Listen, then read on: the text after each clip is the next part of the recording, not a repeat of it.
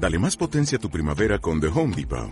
Obtén una potencia similar a la de la gasolina para podar, recortar y soplar con el sistema OnePlus de 18 voltios de Ryobi desde solo 89 dólares. Potencia para podar un tercio de un acre con una carga. Potencia para recortar el césped que dura hasta dos horas. Y fuerza de soplado de 110 millas por hora. Todo con una batería intercambiable. Llévate el sistema inalámbrico OnePlus de 18 voltios de Ryobi. Solo en The Home Depot. Haces más. Logras más.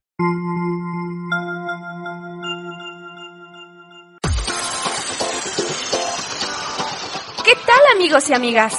Aquí comienzan las transmisiones de Use Interactiva, tu conexión al mundo. Una emisora que les acompaña todos los días, desde la mañana hasta la noche, dedicada al aprendizaje, la innovación y la plática de temas de interés general. Todo esto con la entrega de profesionales en la materia, para siempre brindarles información y entretenimiento veraz y oportuno. Transmitimos vía internet desde nuestra plataforma en www.useinteractiva.com. Esperamos nuestro contenido sea de tu agrado. Y comenzamos.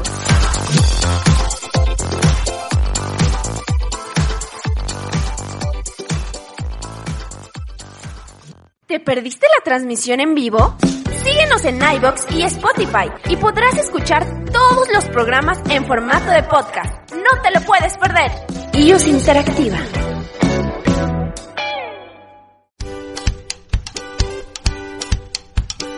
Síguenos en nuestras redes sociales, Facebook, Instagram y YouTube como iOS Interactiva. Y no te pierdas de todos nuestros programas.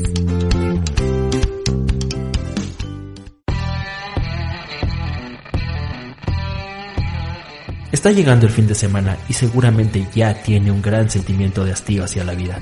Por eso ahora comienza El Calambre, una charla dominguera entre amigos apasionados del deporte. Un programa para aquellos que saben de verdad. Espera.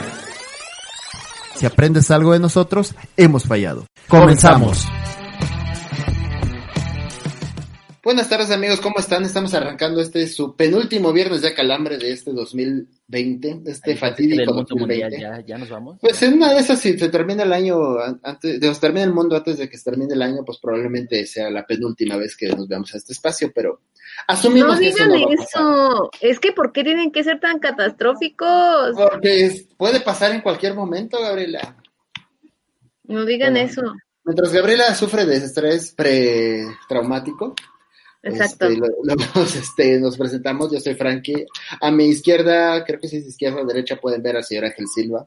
Oli, Oli, perrotes, Oli. Con No, su. nos vimos el, el viernes pasado, pero aquí estamos de vuelta. Es cierto, no nos vimos. Y a- abajo, y sufriendo está Gabriela. Gabriela, ¿cómo estás? Hola, ¿cómo están? Cantando los villancicos que de los que soy muy fan y que ustedes no son tan fans. Creo que son un poco este los monstruos de la Navidad. Lo, no, ¿cómo se llaman? Los sí, los monstruos. Grinch, Grinch. De hecho, por eso puse la gorra verde. Es la única verde que tengo, pero me la puse para hacerlo de Grinch. Ay, que ustedes sí canten, todos los que se conecten, que comenten y después Sáquese, Gabriela. canten todos los villancicos. Nada, nada villancicos. Mejor les vamos a contarles la agenda, que vamos a hablar de NFL y de Fórmula 1, porque es lo único que hay para hablar en este momento. A menos que Gabriela traiga más información de relleno como suele sacarla. Algo así como que el mundial de este De- badminton en Arabia Saudita o alguna tontería así que luego se saca Gabriela. Eso No, es todo pues- lo que traemos. ¿Qué? También sabes, o sea, eh, algunas, algunos este, torneos importantes de tenis ya están preparando para el próximo año, que podría, cómo se podrían llevar a cabo. Ah, Hablamos de ellos Ay. el año que entra. El año que entra. Habrá que Sí, esperar. Gabriela, ya eso ya hay que dejarlo para el próximo año. Deja temas para el año que entra. Sí. Ok. Sí, más que ya va a haber menos NFL, pues vamos a estar rellenar espacio. A ver si acabamos la NFL. Es correcto. Que terminamos, claro. Bueno, pero vamos a hablar de la semana 13 de la NFL, porque ¿qué creen? Ya no hay invictos. Porque entre más, más crece. Ah, ya no hay invictos. Ay, ¿en serio te duele, Gabriela? No, no, no. O sea, lo digo porque no pensé que ahí fuera a quedar el invicto, ¿sabes? Eh, Pues pero- ya era cuestión Yo de tiempo. pensaba, yo pensaba que con, pero no, yo sé, también pero yo, le iba que más a que invicto. con los cuervos, ¿no? No, pero también. No, pero lo los cuervos ya llegaron a la mitad de equipo. Y aún así les costó mucho trabajo contra el equipo de prácticas de los cuervos ganar a los Steelers, entonces ya se veía venir. Aparte, pues, venían de, de, un muy buen juego que dieron en Dallas los, el Washington Football Team, entonces pues ahora venía enrachado, venía en ritmo, venía motivado, y Pittsburgh ya venía tambaleándose hasta que se cayó. ¿Y qué crees? Se cayó Sí. feo. Pues sí, como les digo, yo no esperaba que fuera a quedar ahí el invicto, pero Pero se sucedió. quedó. Así es. Pero bueno, es. vamos a hacer un repaso muy rápido de los juegos, porque pues hubo juegos. No hubo juego el jueves por todo este relajo que vimos. De hecho, otra vez tuvimos partido en martes. Eh, horrible también, por cierto. También, sí, un poco. Pero mira, vas a partir en el orden que nos lo presenta aquí la aplicación de NFL. Partimos con los Browns dándoles un repasón a los Titanes, que al final el marcador quedó un poquito cerrado 41-35, pero los Browns en la primera mitad le pasaron por encima a Tennessee. O sea, no, no, no ni siquiera metieron las manos. Baker Mayfield parecía Joe Montana en sus mejores épocas. Y Tennessee no tuvo capacidad de reacción. Y ya al final, en trash time, pues ya este, empezaron a mover la bola, hicieron un par de anotaciones, se acercaron, pero ya no tenían oportunidad los Titanes. La verdad es que se vieron mal. Ah, es- Ese equipo supuestamente contendiente que han venido manejando durante ya hace muchas semanas, este, no, no se vio, se vio mal. Digo, no sé si ustedes hicieron parte de ver ese juego, pero se vio mal. Ah, creo que los titanes están en su justa medida, ¿no? Mm, eh, Creo que también nos dejamos llevar mucho por cómo terminaron el año pasado eh, y nos fuimos con el hype. Un poco. Creo que lo que estamos viendo esta temporada es lo que eran los titanes, no eran el, no son el super equipo, no, No. son contendientes para ser campeones, eh, tienen muchas carencias, sobre todo a nivel defensivo. Sí, sí, porque ofensivamente mueven la bola, hacen puntos, pero no paran Y- a nadie, ni, a, ni a Cleveland. Y mientras Henry quiera, ¿no? Porque también este eh, su coreback no, no es no es coreback élite, como, como Ah, llegamos a pensar. Pero, digo, y ese es un tema que quiero platicar más adelante, pero pues, cuando hablemos de los Jets.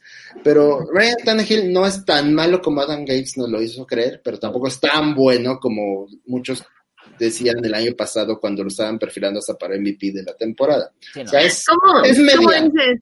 ¿Cómo es, es, es, es muy chistoso como dices. No es tan malo, pero tampoco es tan bueno. Sí, no, o sea, está en un punto medio, pero es que la gente se va a los extremos. Y la ¿Sabes verdad que cuando salió de Miami se estaba saliendo por la puerta trasera porque se vio mal. Es algo, es mal. algo que es algo que- un error que creo que cometemos los aficionados en general y es como que catalogar a- al deportista o al equipo por su última participación, ¿no? Pero eso no es un error, o sea, eso es siempre. O sea, Pero- No, pero no, o sea- en, en su paso por Miami, Ryan Tannehill, la verdad, tenía muy, tuvo muy malos entrenadores.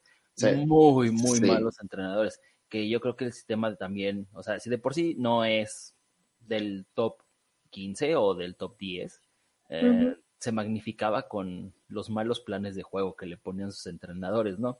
Ahorita tiene un coach un poquito más capaz, un mejor coordinador ofensivo y le explotan las capacidades, pues también hasta donde le dan. Claro. Lo mismo, no es un coreback de élite, no, no es Pat Mahomes, que Pat Mahomes Ni se llevó- cerca. que Pat Mahomes se llevó mi corazón con su con sus cleats eh, de beneficencia. Eh, creo que es el mejor nombre del mundo mundial. de Mahomes. Ya con eso, para mí ganaron el Supertazón y el MVP, ya, Sí, ya lo ganaron el año pasado. ya que se acabe la temporada. bueno, entonces, eh, esa fue la historia de Cleveland. eh, recibiendo, digo, visitando a los Titanes. Lo sorprendente, y a mí me está preocupando porque yo llevo como tres semanas diciendo que Cleveland se va a caer, que va a hacer una Cleveland, Clevelandada, o como que le quieran decir. Una Pero no lo ha hecho. Una cruz azuleada. una cruz azuleada. Pero no lo ha hecho. Digo, todo parece indicar que Cleveland se va a alcanzar a meter a los playoffs. Ya lo que hagan allá Sí. ya va a ser otra historia, pero Cleveland ya tiene ratote que no tiene una temporada ganadora y ahorita ya, Ya acabó, tener temporada ganadora. Qué hermoso. Entonces, ahí está. Y los titanes también se van a meter, pero probablemente no pasará mucho después de que jueguen su primero o tal vez un segundo juego y hasta ahí. Eso por un lado. Por otro lado, y ahí empieza lo divertido. Los Rams sacaron el juego con una complacencia y unas oportunidades que le dieron los Jets a más no poder, 31-28. Cuando todos pensábamos que los Jets iban a lograr su primer triunfo de la temporada, no pasó. Y que les remontan. Y que le sacan el juego, pero es que más allá Así de, fue. De que los de que los Raiders sacaran el juego fue que los Jets se cansaron de darles oportunidades y fue de gáname No pudiste, ahí va otra vez, gáname. No pudiste, una más, gáname. La verdad que el partido, est- el Sí, partido estuvo Como que los. Jets era como, ¿Cómo?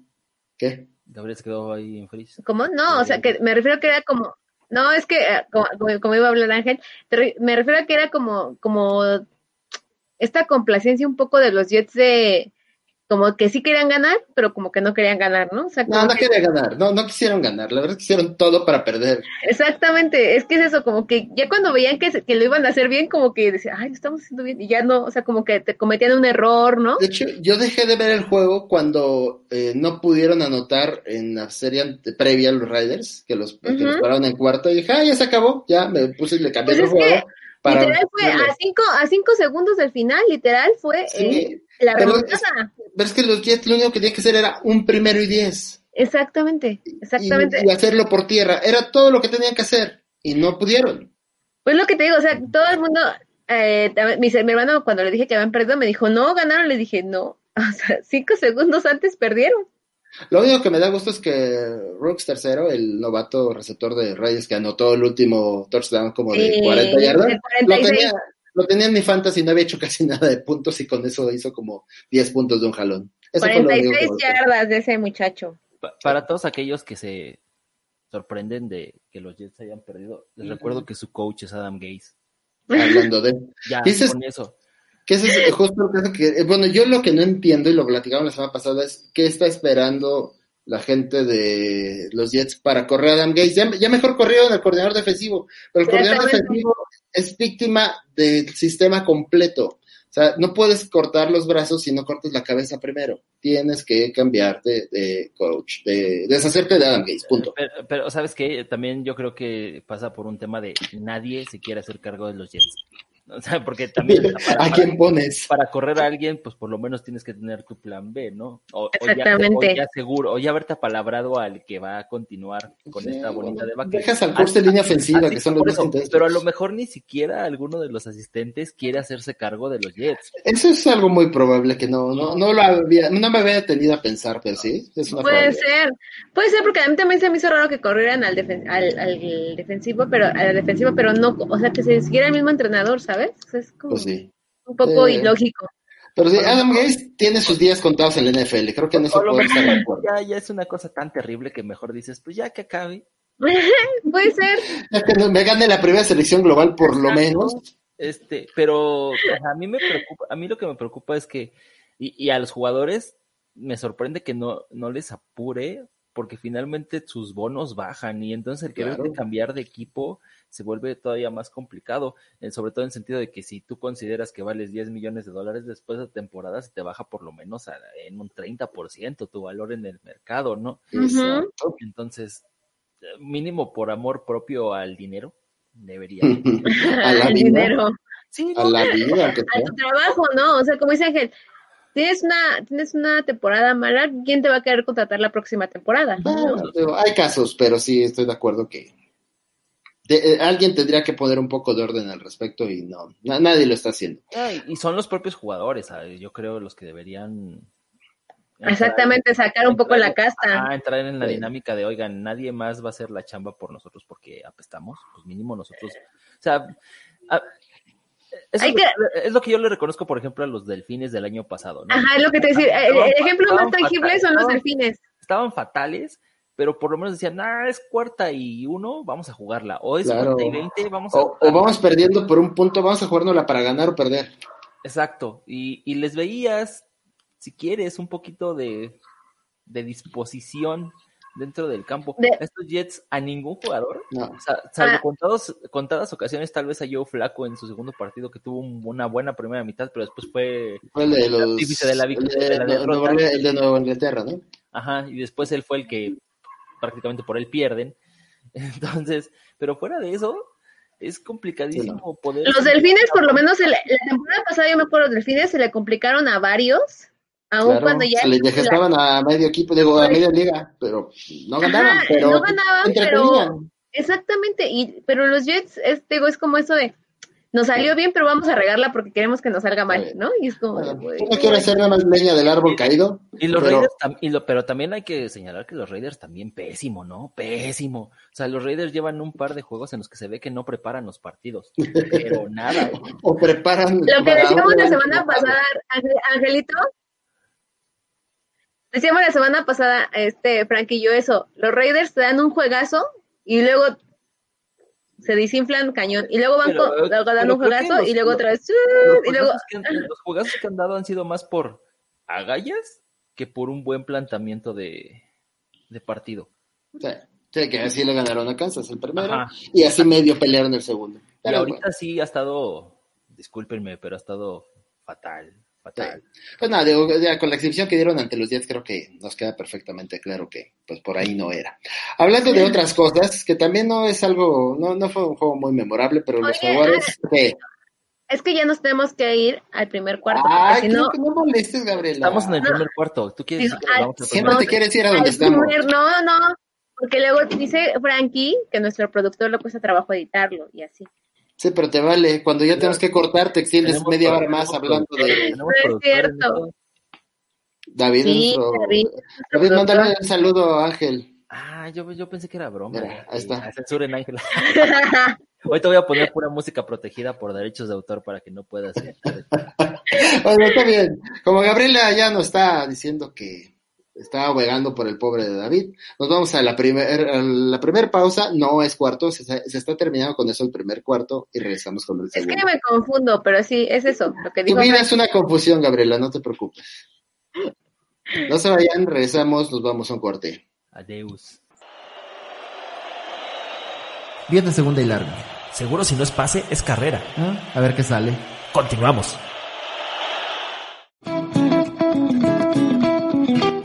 Continúa con nuestra programación aquí en Use Interactiva, tu conexión al mundo. ¿Quieres hablar de deportes? Nosotros también. Por eso pagamos para ver quién nos escucha. Después de 10 años sin hacer deporte y más de 15 sin hacer radio, Te esperamos este y todos los viernes de Calambre de 3 a 4 de la tarde por la señal de Use Interactiva. síguenos en redes sociales en arroba calambremx. Escuchas Use Interactiva.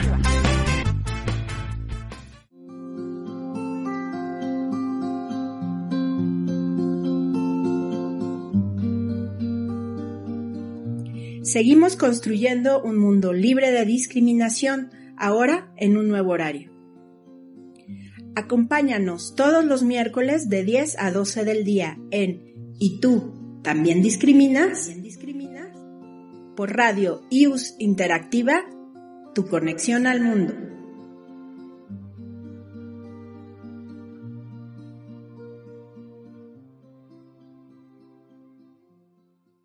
¿Te perdiste la transmisión en vivo? Síguenos en iBox y Spotify y podrás escuchar todos los programas en formato de podcast. No te lo puedes perder. IUS Interactiva. Saca la mano de ahí, presta atención, que el calambre ya regresó.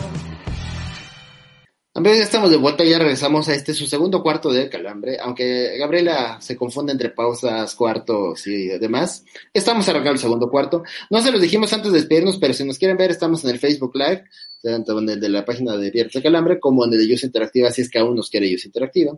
Y también nos puede encontrar en el ¿Todavía nos Periscope? ¿Todavía nos quieren? a ratos. Oye, y en YouTube, en YouTube, Y póngale en estamos en nuestro canal de YouTube, donde Gabriela creo que es la única que nos ve ahí en su tele. No importa. Yo, yo lo haría, pero mi tele está en la sala, entonces, pues no. Sí, de ¿Ves? acuerdo. Yo, yo también lo haría, pero me parece irrelevante poderme a ver algo que estamos haciendo en el momento, pero cada quien. Mejor vamos a seguir hablando de la NFL porque no sé si se dieron cuenta, pero llevamos apenas dos juegos y fueron Sí. 16, o sea que nos faltan un montón. Hace ocho días nos pasó algo similar, Frankie. Sí, pero es que tú no te apurabas, Gabriela. Pero mira, mejor vamos a hablar de los jaguares que fueron a visitar a los vikingos a Minnesota y perdieron 27-24, triste el Nada- caso, nada pero nuevo. a nadie le interesaba. Bueno, pero este fue un poquito como, me refiero, por ejemplo, fue un gol de campo, ¿no? En el otro de los Jets sí fue como un error súper Sí, no, pero bueno, creo que nadie vio ese partido de los Jaguares contra los vikingos y a nadie le interesó. Ya Mejor nos pasamos los a- jaguares a- ven los partidos de los jaguares. Un partido que también estuvo bien aburrido fue el de Cincinnati visitando Miami, porque pues Cincinnati ya no tiene coreback, ya no tiene vida, ya no tiene alma, ya se está muriendo de nada, y Miami jugó con la flojera del mundo. Y les ganó. Pues sí, es que no estaban mucho para ganar, pero qué flojera Miami. Eh, Es que mira, yo, yo vi el primer cuarto nada más porque también dije, no, pues de aquí va a quedar mi domingo si me quedo viendo este partido. O sea, eh, empezaron ganando los bengalíes y creo que en ese momento Miami dijo, a ver, momento, tiempo fuera, nos están ganando los bengalíes de Cincinnati, ¿no? Hay que por lo menos meterle segunda. Y, y con segunda, ¿eh? O sea, ni siquiera tuvieron que emplearse a fondo. Fue así como de, ah, vamos a acelerarle tantito. Y eso les fue suficiente para ganar, que pues ya, ya los bengalíes no sé qué pretendan. Y Tua regresó después de la lesión. El muchacho Sí. Tua, el que yo ya, el que yo ya adopté y ustedes no quieren tanto, pero regresó después de la lesión No, y regresó con un triunfo. Yo. Ah, pero con esos triunfos, mejor que no regrese, mejor que deje a Fitzpatrick. No, Eh, pero lo, lo platicamos la semana pasada. Si algo se le puede criticar a Brian Flores en, en su administración con Miami, es ha tenido muy poco tacto para hacer los movimientos de coreback. Sí. Entonces, pues este, ya que, que regrese a tu, pues está bien que lo regrese, pero pues todos nos recordamos que Fitzpatrick jugó más chido la semana pasada. Ya, perdió, pero jugó más chido. Pero dio un juegazo, tienes razón. O sea, eh, y, y dio un juegazo Fitzpatrick. Entonces, qui- quiero a Fitzpatrick en los vaqueros, ya, ahora. sería chido, ¿eh? me gustaría. Nada más que necesitas otro coach. Ahorita, no sé, creo que es casa de Gabriela. Pero bueno, vamos a, y pasamos a otro, donde los Colts le ganaron a los Texans 26-20. Este, pues este fue básicamente pues donde los Colts están asegurando el liderato de su división, que no está realmente muy complicada. Parece que van a ser los únicos que van a llegar a playoffs de esa división, salvo que no, creo que no hay, no hay nadie más que se les vaya a complicar. Entonces los Colts con 8-4 se mantienen como líderes de su división. Y nos brincamos a otro, Detroit visitando a los Osos, que Detroit le ganó sin, core, sin coach, le ganó Sí. a los Osos 34-30. Donde se demuestra que Matt Patricia estaba haciendo las cosas peor de lo que se puede. No, lo que decía, lo que decía Ángel, ¿no? Que los jugadores ya no que ya no lo querían. Sí. Es que Matt Patricia Era muy nada era muy nada notorio. más venía con la famita de que era de la escuela de Bill Belichick. O sea, realmente Sí. Matt Patricia, antes de ser head coach de, de los Leones, no había hecho algo así que dijeras, híjole, qué bárbaro. O sea, traía buena defensiva en, en Nueva Inglaterra, pero ojo, Sí, pero sabes que Bill Belichick es de, como se Sí, dice, de mentalidad principalmente defensiva. Ahí pues el, el jefe era Bill Belichick, ¿no? Era más coordinador defensivo que Matt Patricia. A, a- a mí lo que me resulta extraño es que se hayan tardado tanto tiempo en darse cuenta que Matt Patricia es este... Sí, pues le dieron creo que cuatro temporadas, ¿no? Tres, cuatro temporadas casi completas. Y fíjate, los leones, los leones empezaron muy flojitos y después de la segunda mitad regresaron. La verdad es que sí, sí creo que ahí, no, me refiero a que el entrenador sí tuvo algo como que ajustar, ¿no? Y eso se le, Que también, estabas jugando contra una ofensiva llevada por Trubisky, entonces también. justo, justo estaba pensando que iban a decir eso de Trubisky. Hasta cierto Sí. punto no, no- no sé qué tan... Bueno, sí sé, pero no, no, no voy a dar nombres por... Dínoslo, dínoslo, O sea, dínoslo. es muy libera- liberizador, liberante, Libera- Liberador. Liberador. este, el jugar sin coach a veces. ¿Cómo crees? Porque inter- ya- ya- intermedio 2003, Pumitas. Ya no estás tan preocupado en, ah, me, me quitarán mi puesto, le gustará el coach, no le gustará el coach, o sea, eres como muy libre en ese sentido. Y, lo- y los Leones, pues, en creo que optaron por esa y dijeron, no, que ya no tenemos que andar preocupándonos por quién va a abrir el domingo. Sí, que también tienes un punto. Simplemente jugar. Igual, cuando tienes coaches interinos, o que normalmente son los mismos asistentes los que se hacen cargo del, del equipo cuando, mientras no hay un coach, mm, este también ellos dicen, ah, pues voy a hacer lo que no me dejaba hacer el head coach cuando yo era el coordinador, ¿no? Entonces liberas mucho. Sí. Lanzo, voy a lanzar las jugadas que yo, que, con las que me siento cómodo y que a lo mejor al entrenador no le gustaban, ¿no? Ah, exacto, las que yo diseñé y que en su momento mm, eh, al coach decía, no, es que no es mi estilo, ¿no? O no tenemos los jugadores para ese tipo de jugadas. Y dices, ah, aplicas el Ingesu. Sí, exacto. Y sale, y sale. sale, ¿no? No, pero es que creo que también un entrenador debe debe darle voz a sus equi- a sus jugadores en ese aspecto, ¿no? Como- Un buen entrenador. aunque no se sientan cómodos los entrenadores, pero si el jugador siente cómodo, pues es yo pienso que es un 60% Hay te- momentos para todo, porque tampoco te puedes ir cargado siempre a lo que es el coach y tampoco No, siempre le digo. al jugador. No, pero si- siempre tiene que haber un balance porque finalmente Claro. el entrenador no está en el campo y pues nunca le hace daño. Ah, por ejemplo, eh, voy a poner otra vez el ejemplo que, que Frankie mencionaba hace rato del intermedio de 2013. Cuando... Tres, tres, tres. 2003, perdón. Sí, no, no estás ¿eh? Cuando nos dimos cuenta que no teníamos entrenador en jefe, aunque estuviera ahí parado en la línea lateral. eh, el, el- el primer acercamiento que siempre teníamos para las jugadas era preguntarle a la línea ofensiva qué estaban recibiendo por parte de la defensiva, ¿no? Si estaban recibiendo cargas cruzadas, si había disparos.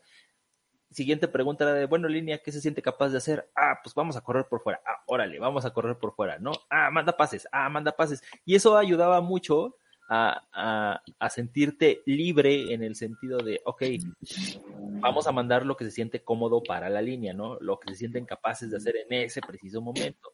Eh, Te salía, te salía, así ganamos. Es un proceso de retroalimentación permanente que debe de llevar y hay coaches y hay jugadores que se les olvida esa parte en muchos momentos de, la, de su carrera.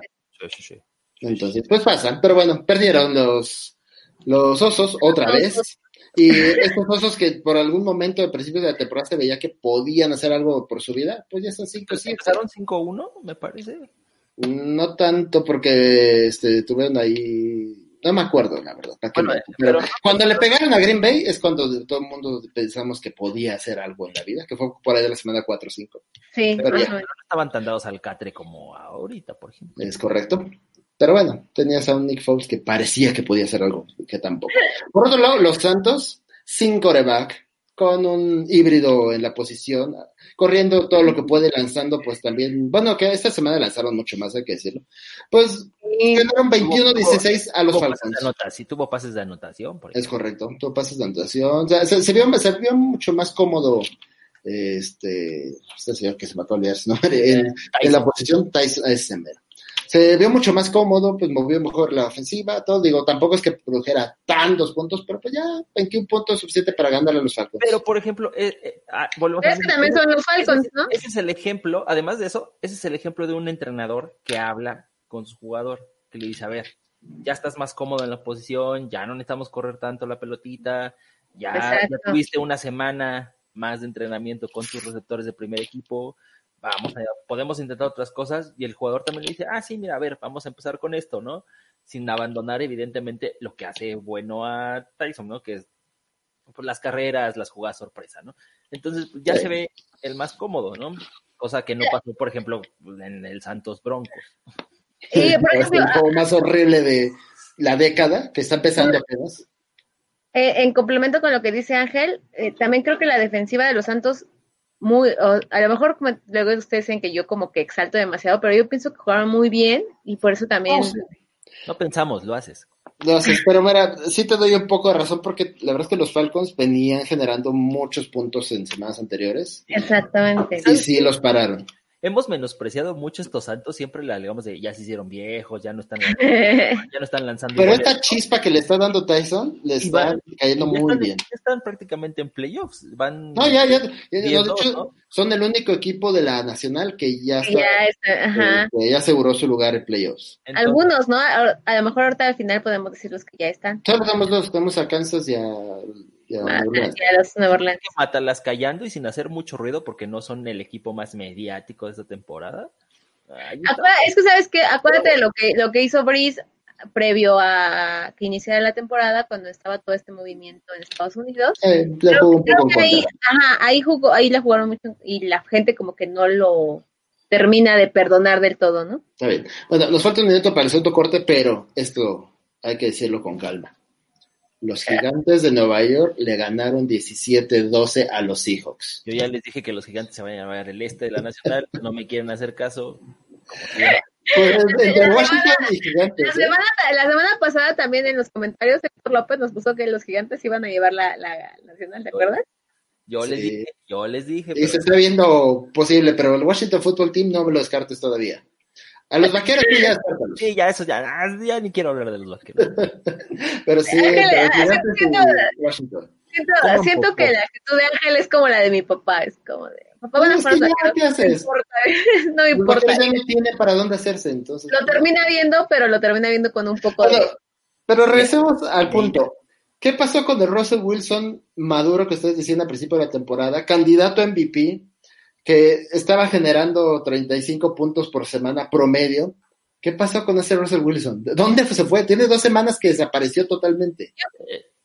Di, di, Gabriela, di, di, di.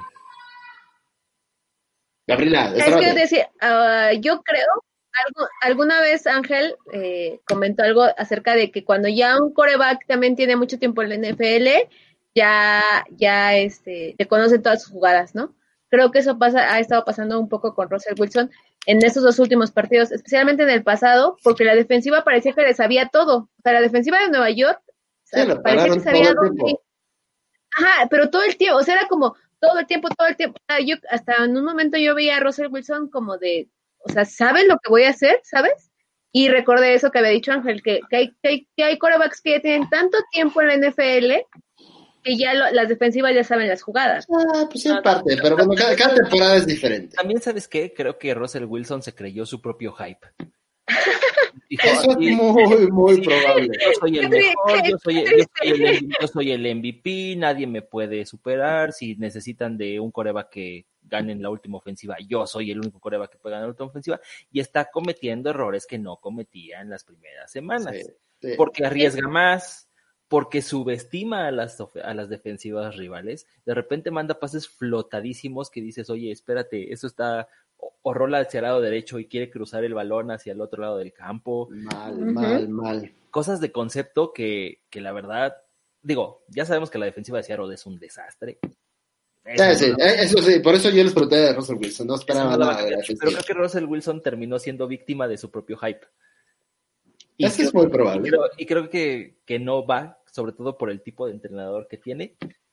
Creo que sí deberían sentarlo un poquito y decirle, a ver, vamos a regresar a lo básico. Está muy bien que seas un coreback probado y que seas un candidato MVP, pero vamos a dominar lo básico. No, que ya en este momento ya no es candidato MVP. Ya No, se cayó. y además ya está como en tercer, cuarto lugar. Hay que recordar que ya le renovaron el contrato al entrenador.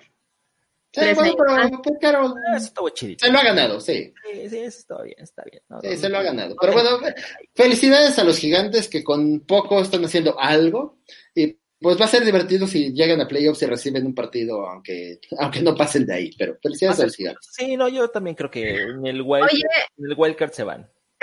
no digas eso. El que, el que pase se va a ir de la primera ronda. wildcard. No, sí, no. Ah.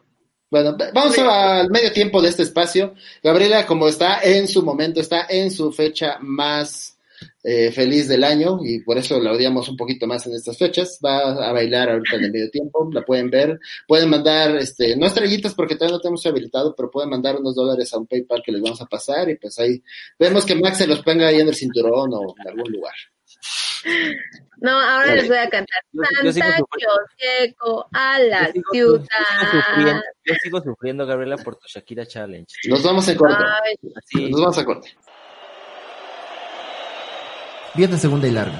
Seguro si no es pase, es carrera. ¿Ah? A ver qué sale. Continuamos. Continúa con nuestra programación aquí en Use Interactiva, tu conexión al mundo. ¿Quieres hablar de deportes? Nosotros también. Por eso pagamos para ver quién nos escucha. Después de 10 años sin hacer deporte y más de 15 sin hacer radio, Te esperamos este y todos los viernes de Calambre de 3 a 4 de la tarde por la señal de Use Interactiva. síguenos en redes sociales en arroba calambre mx. Escuchas Use Interactiva.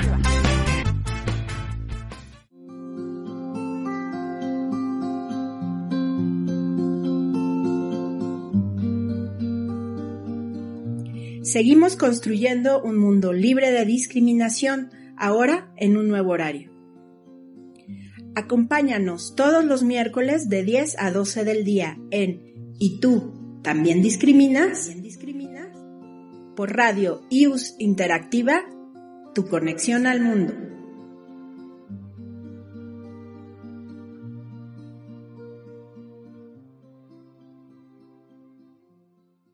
¿Te perdiste la transmisión en vivo? Síguenos en iBox y Spotify y podrás escuchar todos los programas en formato de podcast. No te lo puedes perder. IUS Interactiva.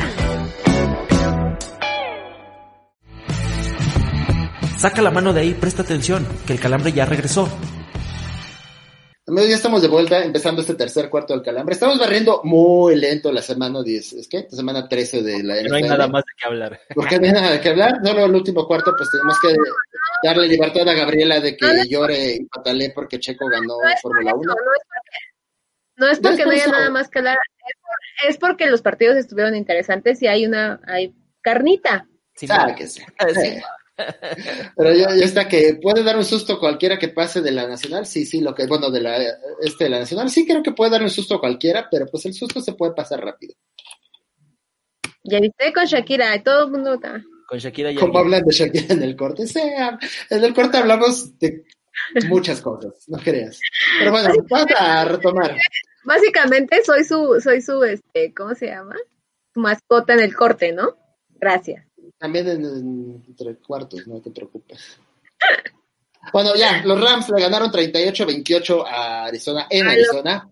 Eh, Arizona es otro equipo que ha venido de más a menos y que me da un poco de tristeza porque me estaba gustando lo que veía, sobre todo ofensivamente, de, de los Cardenales. Y cada vez producen menos y pues ahora los Rams están afianzándose en el liderato de la división y de una manera relativamente tranquila. Es, es que Arizona no ha sabido manejar los encuentros. Entra como muy revolucionado y ya para el tercer, cuarto, cuarto, se les acabaron las jugadas. Así mágicamente se le acabó el plan de juego al coach. Sí, es probable. Y de Ahora también- es como de, oh Dios mío, ¿y ahora qué hacemos? Pero también hay que resaltar un poco lo que está haciendo Rams. Rams ya está empatado en la división oeste de la Conferencia Nacional en el primer lugar. O sea, creo que también Rams ha tenido una eh, participación consistente en esta temporada, ¿no? Sí, Cuando no- y ha, y ha bueno, sido el caso contrario, que, que ha venido de menos a más. Aunque empezaron Ah. relativamente fuertes, empezaron ahí a tener algunas caídas inesperadas y ha, sido mucho más consistente Y- para esta Y es otro equipo que también a principios de temporada decíamos, no, es que los Rams ya no son lo de antes, dejaron ir. Es lo que te iba a decir, tampoco estaba dentro de los- bla, bla, no bla, estaba dentro de los favoritos y ha- se ha mantenido, se ha mantenido tanto que pues está en el liderato. de- Tanto que ayer le pasó encima a los Patriotas, que ya no es nada difícil en estas épocas. Pero bueno, Pues, ahí está. Hablando de los Patriotas justamente, y sorpresivamente y muy mal por los ex San Diego, ahora Los Ángeles Chargers, que No, les pues. pasaron por encima 45-0. Te va a vetar ahora a ti este, este O sea, David. En en infantiles hubieran parado ese partido, ¿eh? Dos anotaciones antes. Ajá, o sea, el 35-0 nos vamos de a nuestras casas. No, mal, mal, mal. O Se sea, salieron del aire, ¿no? Sí, va a aparecer una, se sal- salieron del aire. qué pena los Chargers, porque aparte no estás hablando de los Patriotas de otras épocas, que era una máquina de hacer puntos y de devorar yardas. No, son los Patriotas que ayer no pudieron con los Rams y que hicieron, no mejor cuántos, pero muy poquitos puntos. O sea, mal, mal. Y aparte, blanqueada. O sea, ni siquiera pudieron meter unos 14 Exacto. puntos, 10 puntos, O sea, algo. Gol de ¿Se campo. acuerdan, ¿se acuerdan cómo había estado Cam Newton en otros, en otros encuentros, no? En este Claro. partido corrió para dos touchdowns, ¿no? O sea, a- hasta Cam se vio bien. sí. ¿Estás, se de acuerdo? ¿Estás de acuerdo? O sea, para que Cam Newton se haya visto muy bien, entonces, ¿dónde Claro. estaban los cargadores? Nada mal, la verdad es que los cargadores muy mal. Y ese es, bueno, los cargadores han tenido récord perdedor desde el principio. Es el- pero venían jugando bien. De hecho, ¿se acuerdan que había una estadística donde los cargadores eran el equipo que tenía más partidos perdidos por menos de 10 puntos? Y Sí. ya este, en este momento se cayeron, ya fue de ya, pásenme por encima, ya no voy a meter las manos, no, no quiero saber nada. Así fue. No, pues ya también quedó- ¿Dónde quedó el camp de las Panteras? En Carolina. Hace como cinco años, man. O sea, Ah, pues es que lo que digo, después de que ganó el MVP, ya estaba muy golpeado porque ese MVP lo ganó este con golpes. con golpes. Golpes, a Eh, golpes. Era, parecía corredor de poder más que coreback. Fue la temporada de su anotación esa que lo volaron, giró y cayó y así se llevó muchos golpes y También pues las defensivas rivales lo castigaba, o sea, lo buscaban para castigarlo todo el Sí, tiempo. pues no digo, no veo muy lejos. En el Super Bowl le llovió y le dieron tupido.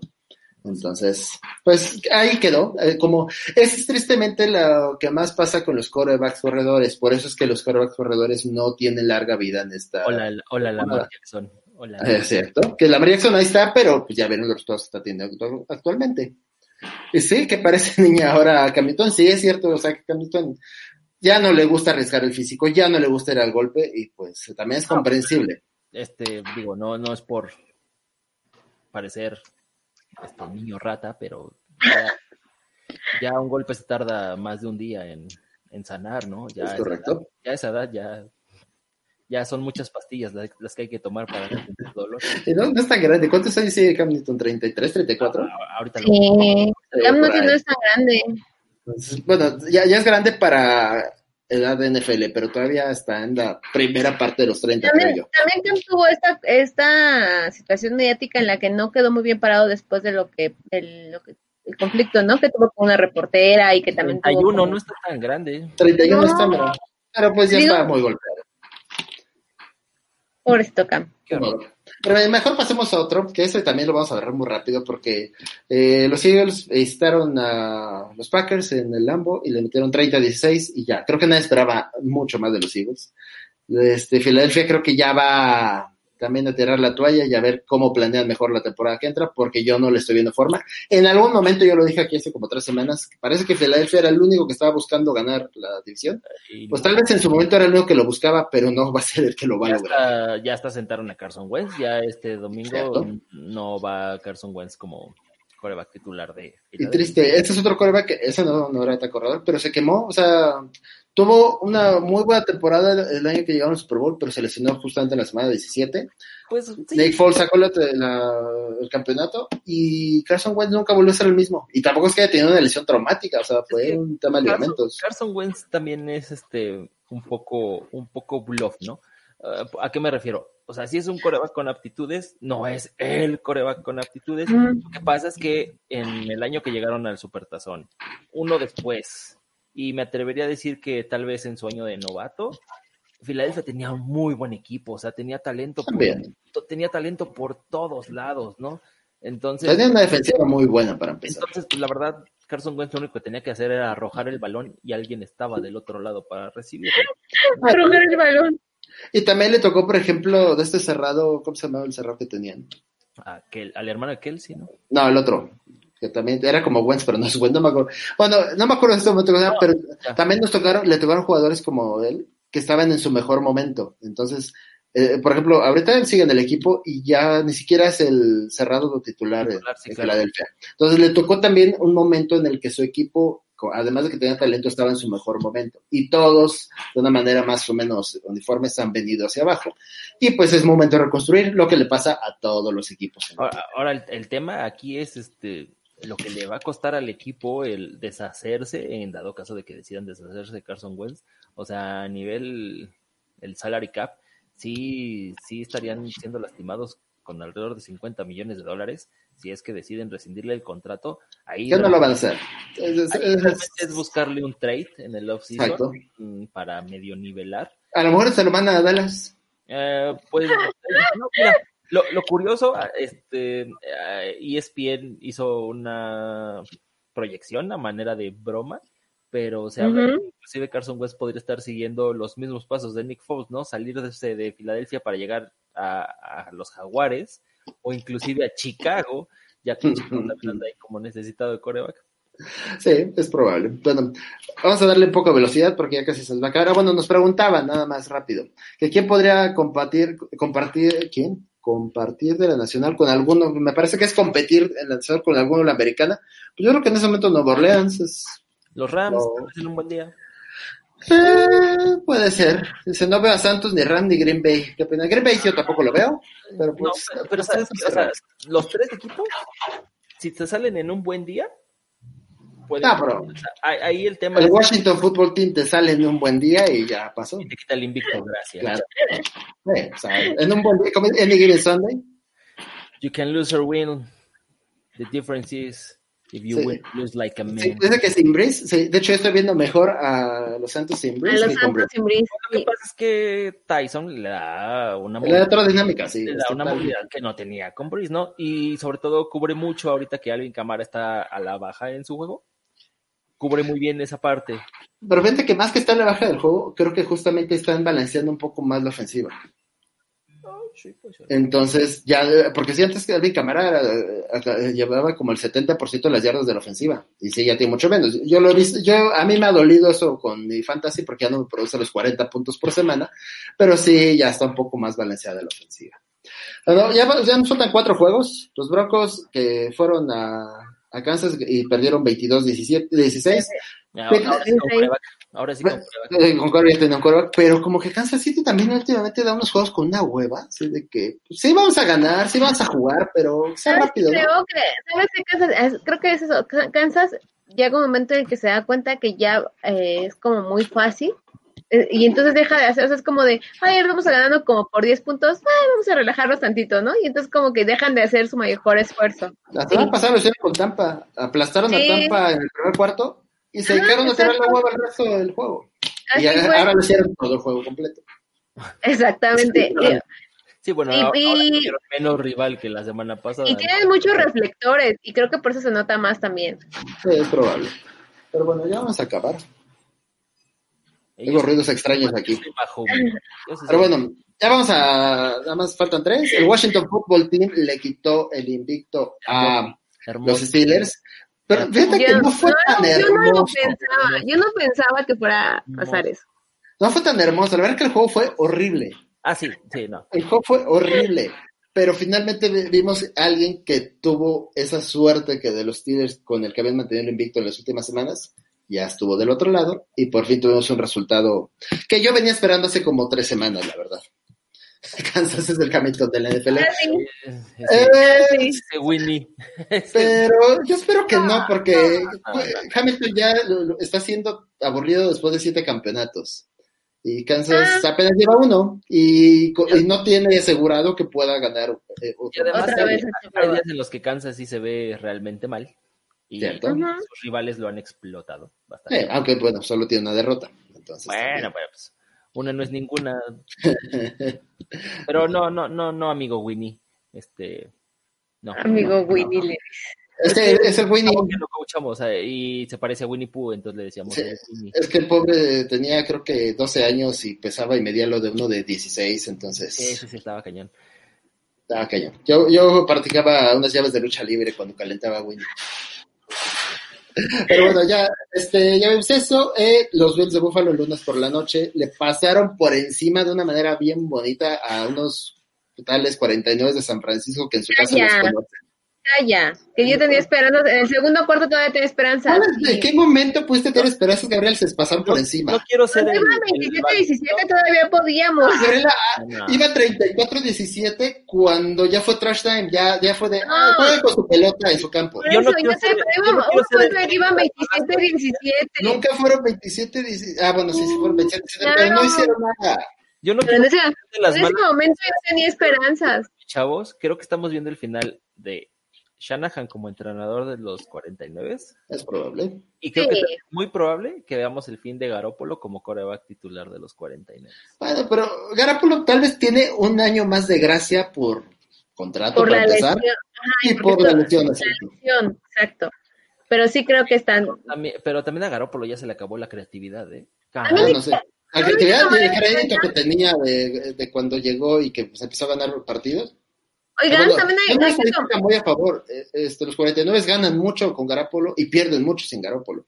Entonces, Y además es lo que a decir, hay que tomar en cuenta que por lo menos cuatro partidos, por los 49 eran un hospital. O sea, de- cre- creo que de la semana 4 a pero la, si a la acuerdas, 8. Gabriela, cuando más hospital era, es cuando mejor les fue.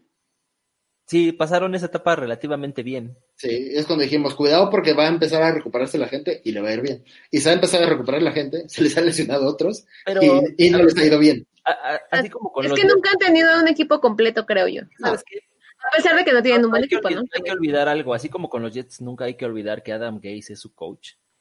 Nunca hay que olvidar con los 49 que Kyle Shanahan ha sido el artífice de las debacles de Falcons, ahorita, y cada equipo que ha sido Sí, el Super Bowl de Ah, los Falcons, el Super Bowl de San Francisco, ha tenido unos declives bárbaros después del año en que tiene grandes temporadas Kyle Shanahan. ¿cierto? No sabe Sí. continuar. ¿no? Bueno, nada más el Shanahan era coordinador con Falcons, todavía no era. bueno, bueno, pero esa es gran artífice de esas debacles, ¿no? Está bien. Sí. Te la compro. Vamos al corte para regresar a terminar esto porque ya nos colgamos un poquito y Gabriela no nos pone orden. A mí no me compras nada, yo te la doy gratis. o sea. Vamos a- al Vamos último corte. el, el último villancico del, del día. Ay, no ya. se vayan, regresamos. Vamos a poner a Gabriela en mute en el corte para que nosotros podamos hablar de otra cosa. Regresamos. Viene segunda y larga. Seguro si no es pase, es carrera. Ah, A ver qué sale. Continuamos. Continúa con nuestra programación aquí en Use Interactiva, tu conexión al mundo. ¿Quieres hablar de deportes? Nosotros también. Por eso pagamos para ver quién nos escucha. Después de 10 años sin hacer deporte y más de 15 sin hacer radio, Te esperamos este y todos los viernes de Calambre de 3 a 4 de la tarde por la señal de Use Interactiva. síguenos en redes sociales en arroba calambremx. Escuchas Use Interactiva.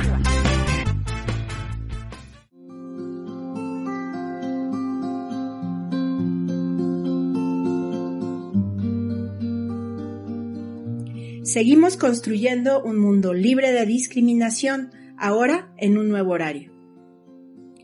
Acompáñanos todos los miércoles de 10 a 12 del día en ¿Y tú también discriminas? Por Radio IUS Interactiva, tu conexión al mundo.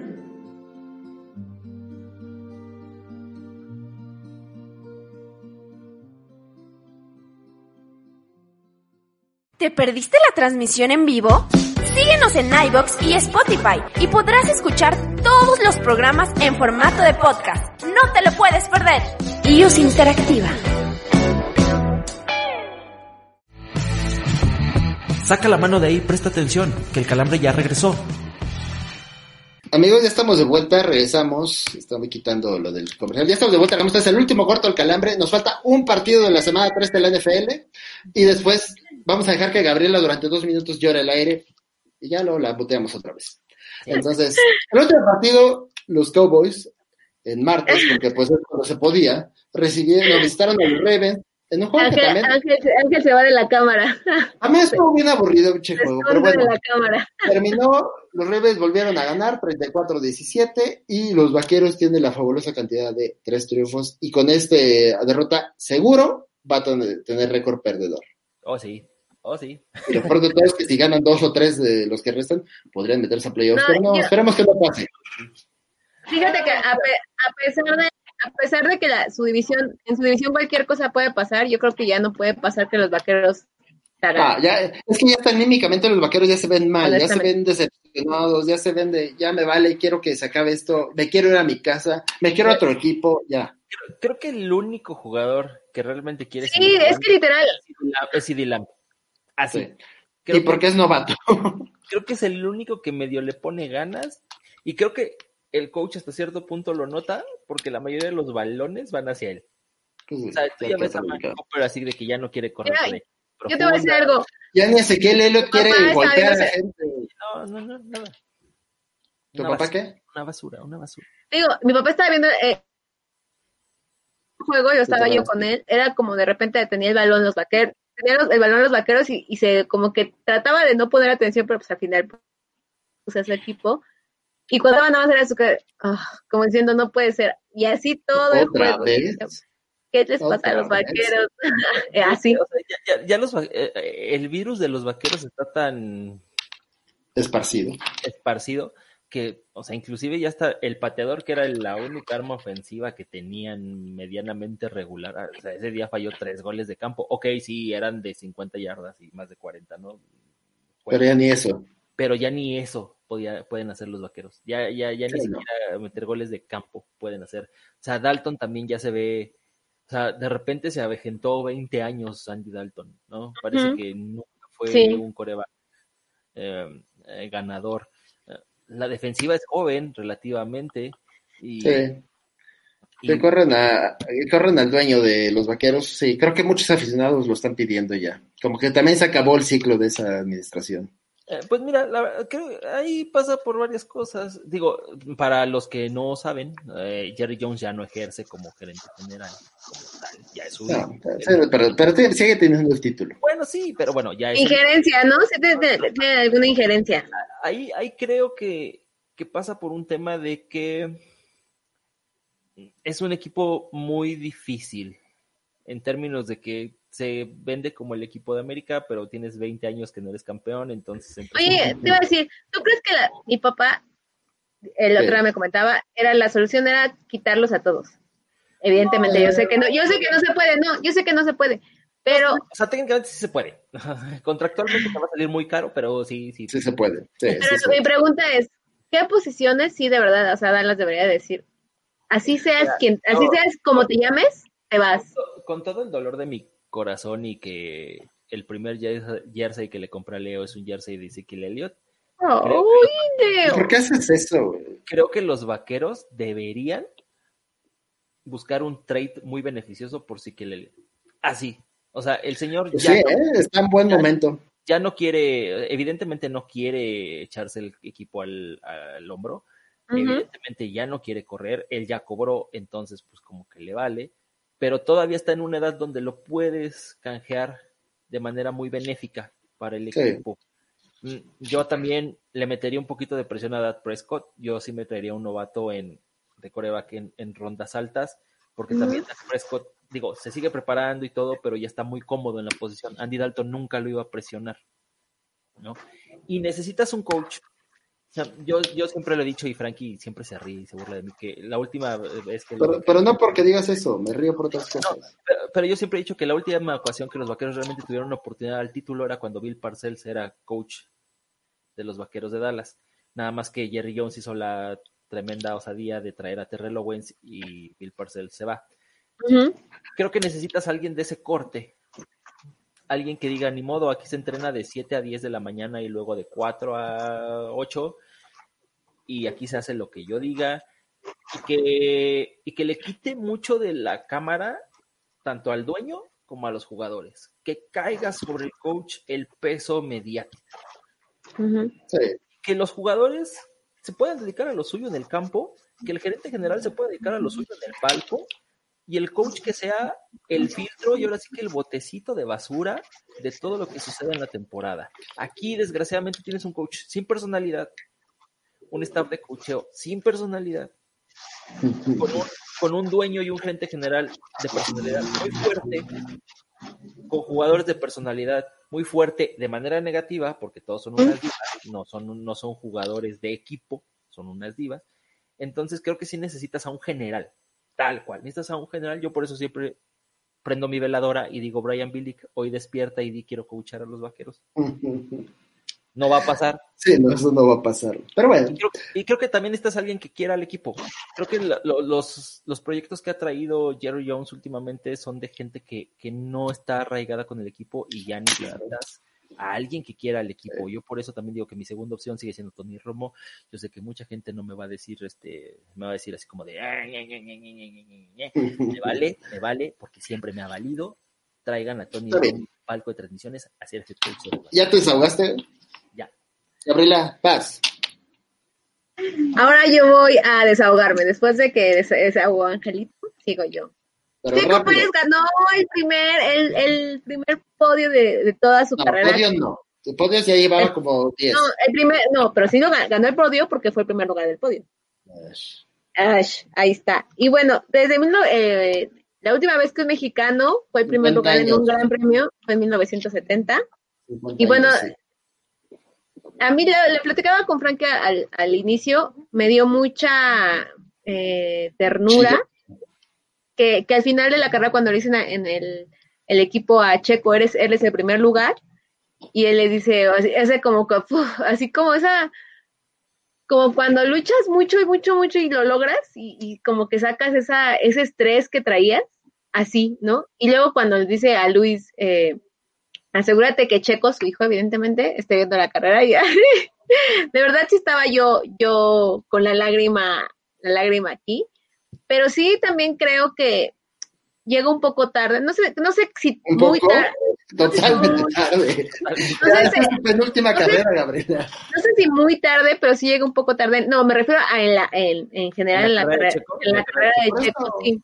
Pues ya, Y Nunca, nunca tuvo ¿sabes? coche para, nunca tuvo coche ¿Sabes? para competir. hasta este año. ah, con, Racing, con Racing Point sí. Y sabes lo que me, me creo que sí, sí hay Y- algo que resaltarle. que desa- y creo que él lo desaprovechó por muchas cosas extrapista. extrapista, sí. Algo que sí hay que aplaudirle a Checo es que supo manejar eh, esta de las llantas, como el desgaste, Sí. porque in- incluso este Stroll, que es eh, era el compañero de equipo, estuvo muy cerca de, de, de rebasarlo si Checo entraba a las pits. Y, y Checo les dijo, no, no, no, no voy a entrar a pits. O sea, yo voy a acabar y Sí. creo que, en- creo que Traía 10 segundos de serio? ventaja. Bueno, 7, 8 en ese momento. Por eso, pero digo, creo que ahí se, dio- se nos podemos dar cuenta que sí es un buen piloto. Yo sé que ustedes me dicen, me hacen burla de que ay, digo que es el mejor piloto, pero lo que yo me refiero, A ver, a ver, no te hacemos burla porque digas que es un gran piloto. Todos, todos aquí, los tres, hemos dicho, es un buen piloto. Por eso está ahí, ¿no? Es eh, Frank inclusive. ha dicho- Entre los primeros 20 del mundo está. Eso está claro. Eso sí. Lo- lo- de lo que nos burlamos de ti es que de repente te sueltas declaraciones como de, es mejor, Es mejor que Hamilton. ah, no digo que era mejor que Hamilton. ¿Cómo Ah, creen no, que te soy fan que es mejor que Betel, pero. Vettel? Sí, claro, porque Hamilton es mi sensei Bueno, la pero vida. ya pues, pasando a sentimentalismos, Gabriela. Este, primero, el triunfo merecido, no queda duda, pero fue muy circunstancial, Sí, también. porque pero la Mercedes- de acuerdo que ha sido muy circunstancial. sí, sí, sí, pero Mercedes tuvo la peor este, carrera en los últimos cinco años como equipo, independientemente que no estuvo Hamilton. Esas paradas en pits de 25 segundos parado en el pit, de- además de este, pasar por las líneas, ah, fueron terribles. De hecho, él no rebasó a Mercedes. Mercedes perdió los primeros dos lugares en esos movimientos. Eh, y bueno, también este, tuvo eh, otros autos que, o sea, por ejemplo, Max Verstappen, lo que estaba esperando era una carrera sin Hamilton para poderla ganar. Y pues, Y no la ganó. en la segunda curva. sí. Sí, pobre Max Verstappen, sentí feo por él. Entonces, este, pues se dieron muchas condiciones que digo, Checo al final no es el menos culpable de todas estas situaciones y lo aprovechó y ganó. Pero pues también hay que ponerlo en su justa dimensión. Y por otro lado, sí creo que está llegando muy tarde este resultado. Y es triste porque eh, nuevamente no es la culpa de Checo. Pero este tipo de circunstancias sí las vivió en otros momentos en su carrera. Yo me acuerdo Sí. hace ya muchos años, como en 2011, 2012, que tuvo una carrera que estaban cerrando espectacular. Iba, creo que Alonso era el primero y Sí, el segundo. y, y Checo en el segundo. Y terminó Checo- cuarto. Pero no, no, que sí se quedó en segundo. Es que venía espectacular, venía corriendo, estaba haciendo menos tiempo que Alonso y al ritmo que venía, en una o dos vueltas iba a alcanzar a Alonso y lo podía rebasar. Y comete un error en una curva, se patina, se sale y pierde todo el ritmo. No lo alcanzaron, no lo rebasaron, pero, pero el ritmo ya no alcanzó a Alonso. Si ahí no comete ese error, hubiera tenido su primer podio muchos años antes. Y circunstancias así en la carrera de Checo se han dado toda la vida. No, no se dio apenas la semana pasada, bueno, la carrera anterior. Tenía todo para llevarse la carrera y, se- le truena el motor y no puede terminar. Es lo que te digo, yo eh, creo que eh, la decisión un poco también de Checo de decir, aquí estoy, llega también un poco tarde, ¿no? Porque eh, eh, no, es, no es la primera vez que el equipo, eh, todos sabemos que, que su coequipero es el consentido, por obvia razón, Sí, ¿no? no, y, es La estrategia Sí, va por eso para digo-. Stroll es el consentido y siempre van a querer que Stroll gane, ¿no? Y está bien, pues, o sea, a lo que no me refiero, a lo que me refiero es que, que, que está No, bien, pues, Checo, Checo sabía que se metía cuando llegó Lance Stroll Claro. a, Ay. a la escudería y aceptó, Recordemos, y aceptó esas condiciones. recordemos que cuando llegó Stroll, pues estaba la posibilidad de que sacaran a Checo y Checo se quedó y el que no sobrevivió fue su compañero de aquel momento, que la verdad en ese momento ya no me acuerdo quién era. Exactamente, pero a lo que voy es, Checo en esta carrera tuvo la- las agallas de decir, eh, yo voy a terminar, la, o sea, no voy a ir a pits, ¿no?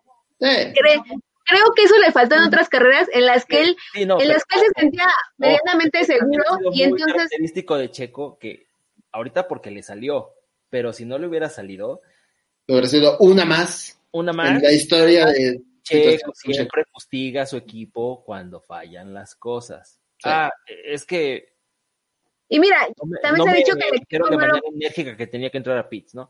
Y No. digo, la, la- la victoria está bien y qué bueno por Checo y, y- y quiero fel- y quiero felicitarlo a él y a todos los que me llamaron malinchista porque así mi WhatsApp se llenó de, de mensajes, hola Salvador Chillan, eh, de que yo era un malinchista y que Checo me había callado la cara. A ver, yo nunca he dicho que Checo sea mal piloto y es a Checo. Yo lo que digo es que llega muy tarde este resultado en su carrera, le hubiera beneficiado. Es que 190 carreras después, O sea, ¿sabes? si hace cuatro o cinco años hubiera ganado esta carrera, a lo mejor estaríamos hablando de Checo en Ferrari, seguro. Claro. ¿no? Y- O sea, o- Y o- mira, yo, yo lo platicaba con un amigo igual que me decía que también, o sea, también era como de, ah, tu checo ganó. No es mi checo, ¿sabes? O sea, yo, Pero sí Eh, lo no. busca, sí lo quieres. todo el mundo, no, todo el mundo sabe que yo tengo cierta afinidad hacia los deportistas mexicanos, aunque Ángel diga que a veces no se lo merecen, Sí, aunque no se lo merecen. regularmente no se lo merece. Pero lo que le comentaba era, eh, deportivamente, Checo lo hizo bien, pero a nivel de, lo que hablamos hace rato, por ejemplo, de Brice, a, media- a nivel mediático, a nivel de relaciones públicas, Checo no lo supo hacer, no supo cómo... Pero otra vez, no es cosa de hoy, no es cosa de No, no, no, eso-. Estoy claro, decía- de la carrera completa Checo de casi Siempre decía, como que siempre, ¿sabes? Que siento que sí, Checo siempre estuvo muy seguro por los apoyos que trae detrás. Y entonces dijo así como que voy a tener, voy a tener asiento porque tengo un apoyo. Y en este momento en el que ya se, se está dando cuenta que a lo mejor sí se queda sin asiento, que a lo mejor sí tiene que tomarse un año sabático o de plano ya... No, no, no se va a tomar año sabético, Gabriela. Si no corre la próxima temporada, ya no lo volvemos a ver en Fórmula 1. Pues digo, es, es triste que entonces haya tenido que, que Ya. pasar esto, ¿no? Y, a- y ahorita que a mí también me molesta un poco que ahorita que ya se dio cuenta que, porque finalmente la carrera, la victoria, lo pone en plática o lo pone en el chisme de es que Red Bull y la exigencia del público de es que Red Bull sería muy tonto si no se lo lleva el año que entra, ¿no? Es que Red Bull tiene ya que firmar a Checo. No ha sabido tampoco aprovechar eso a su favor. O sea, es como de gané, es mi victoria, ustedes no me importan. Esa es la actitud que yo percibo a veces de Checo, inclusive en estos momentos, ¿no? Ahorita es cuando más RP tendría que estar haciendo para asegurarse, no sé si en Red Bull o en cualquier lugar, pero ahorita es cuando más RP tendría que estar haciendo y su gente aquí en México tendría que estarle haciendo todo el movimiento de así vean a Checo y casi casi estar saliendo con los niños en el hospital y vean y llevándoles el trofeo y corriendo con niños go-karts. No lo está haciendo porque Checo es una persona muy engreída y eso es una realidad, siempre ha sido así. Checo, ahora sí que como los siete cervezos en Los Simpson, este rencoroso solo se preocupa por rencoroso y ahorita que tendría que estar haciendo el RP y jugar el juego de las RPs, tampoco lo está haciendo. Entonces sería todavía más complicado Sí. que tenga. Ya nos pasamos otra vez de tiempo. Gabriela dice que ya se va porque ya se siente abrumada porque no le damos la razón. Y yo ya tengo hambre, vámonos. Así que Gabriela, adiós. Ya se fue Gabriela. Vamos a cerrar este programa. Eh, ya nada más, para que quede claro a los que nos están viendo, no tengo nada en contra de Checo, No, al contrario. pero Qué bueno que esté ahí y qué bueno que haya ganado. yo lo estoy sintiendo y puedo hacer una analogía, como por ejemplo en nuestra cultura mexicana cuando se muere alguien.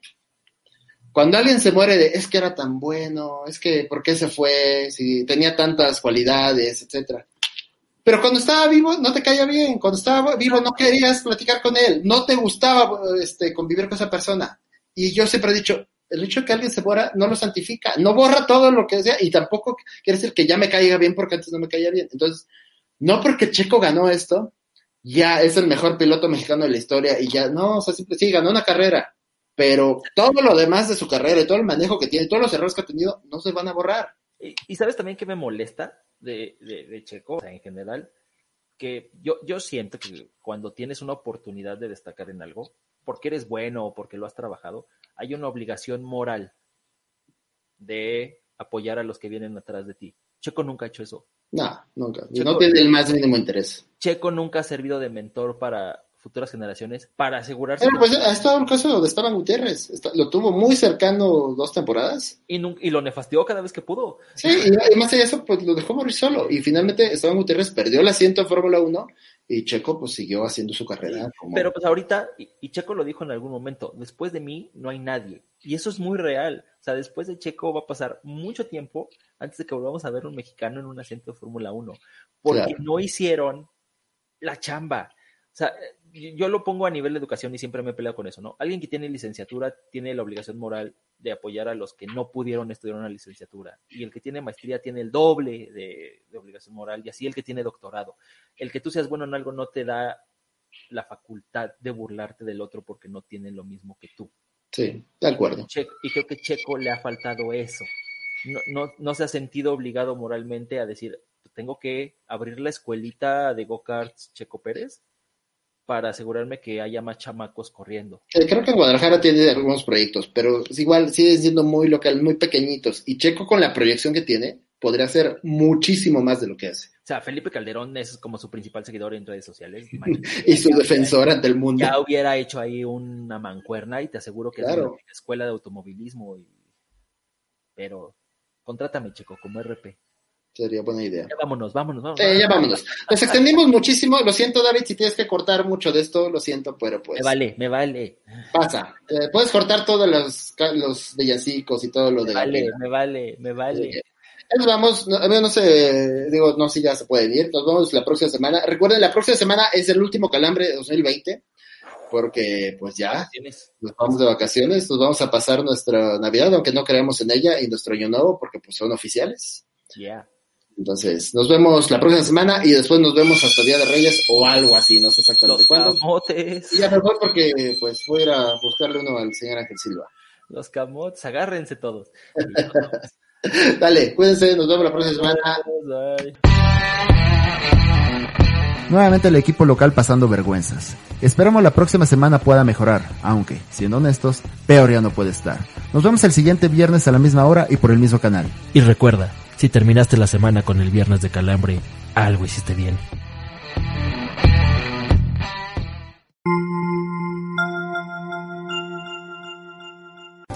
Por hoy, IUS Interactiva, tu conexión al mundo, termina su transmisión. Pero puedes escuchar las retransmisiones de todos nuestros programas en iBox y Spotify para volver a disfrutar de nuestro contenido. Te agradecemos por acompañarnos el día de hoy y te invitamos a sintonizarnos en Facebook y en nuestra plataforma iusinteractiva.com. Hasta mañana amigos.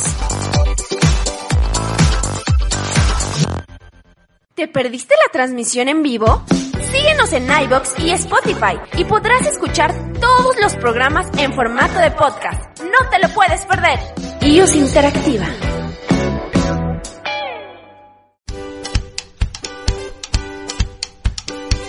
Síguenos en nuestras redes sociales, Facebook, Instagram y YouTube como iOS Interactiva. Y no te pierdas de todos nuestros programas. iOS Interactiva